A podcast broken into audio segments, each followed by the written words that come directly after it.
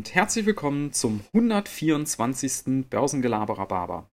Trendsignal sinkende Lebensspanne bei Unternehmen.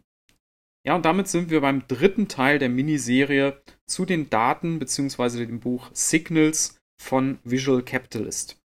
Die haben sich ja aus den vielen Daten, die so jeden Tag auf uns einprasseln, haben die sich mal angeschaut, wo sind denn wichtige Trends, die für Finanzinvestoren von Bedeutung sein könnten.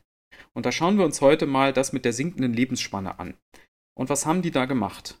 Die haben sich angeschaut, am Beispiel des SP 500, das ist ein großer amerikanischer Aktienindex, haben die sich angeschaut, ähm, wie alt sind denn die Unternehmen, die dort in diesem Index drin sind, zu einem bestimmten Zeitpunkt. Also die haben in den 60er Jahren, haben die festgestellt, dass äh, die Unternehmen, die damals in dem Index drin waren, im Durchschnitt schon 30 Jahre alt waren. Ja?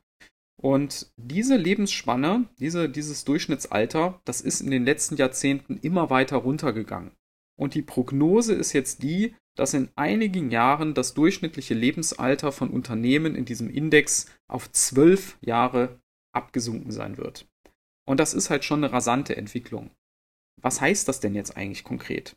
Das heißt eben, dass Geschäftsmodelle von etablierten Unternehmen immer schneller in Bedrängnis geraten, diese Unternehmen dadurch auch an Bedeutung verlieren können, bis hin dazu, dass sie sogar auch pleite gehen können. Ja? Und dementsprechend sind in dem Index diese Unternehmen immer jünger. Ja, man nennt das auch Dis Disruption, diesen Umbruch ganzer Branchen. Denkt an die Automobilbranche, der Trend hin zur Elektromobilität. Denkt an den Energiebereich. Immer mehr erneuerbare Energien will man haben. Oder auch im Finanzbereich. Da hat man auch immer wieder neue Unternehmen mit neuen Geschäftsmodellen, die die alten etablierten Platzhirsche, die Banken und so weiter bedrohen. Ja, denkt an PayPal, denkt an diese Neo-Broker und so weiter. Ja, und da ist ja jetzt die Frage, wenn das jetzt immer schneller vonstatten geht, damit die Unternehmen immer jünger werden, was bedeutet das für mich als Investor? Also, wenn ihr in Einzelaktien investiert, dann heißt das ganz klar, ihr müsst wachsam bleiben. Ihr müsst regelmäßig schauen, ist das Geschäftsmodell von dem Unternehmen, wo ich investiert bin, noch intakt? Funktioniert das auch in den nächsten Jahren noch? Oder äh, wird es da Probleme geben? Wenn ihr ein ETF-Investor seid, dann könnt ihr euch ganz entspannt zurücklehnen, weil dort wird ja automatisch geschaut, ähm, und ausgetauscht.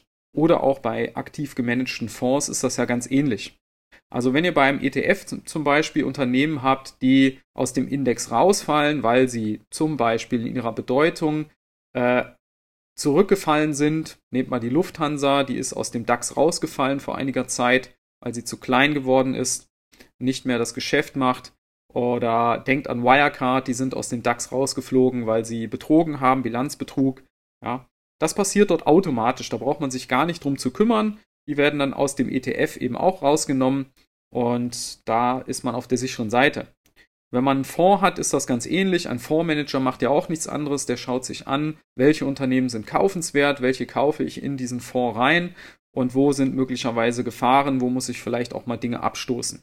Also da braucht ihr euch in dem Fall überhaupt nicht zu kümmern. Aber bei Einzelaktien heißt das, man muss da umso wachsamer sein in den nächsten Jahren, man muss umso mehr darauf achten, es ist mehr Zeitaufwand. Und ich hatte das schon mal in einer der früheren Episoden. Mehr Zeitaufwand ist es, aber ich habe natürlich auch die Chance, wenn ich da die richtigen Unternehmen rauspicke, dass ich damit natürlich mehr Rendite mache, als wenn ich so einen ganzen Aktienkorb nehme, wo ich eine Durchschnittsrendite bekomme. Da sind ja gute Unternehmen drin, da sind aber auch welche drin, die nicht so gut laufen. Ja, ja in diesem Sinne wünsche ich euch einen entspannten Tag und bis dann. Ciao.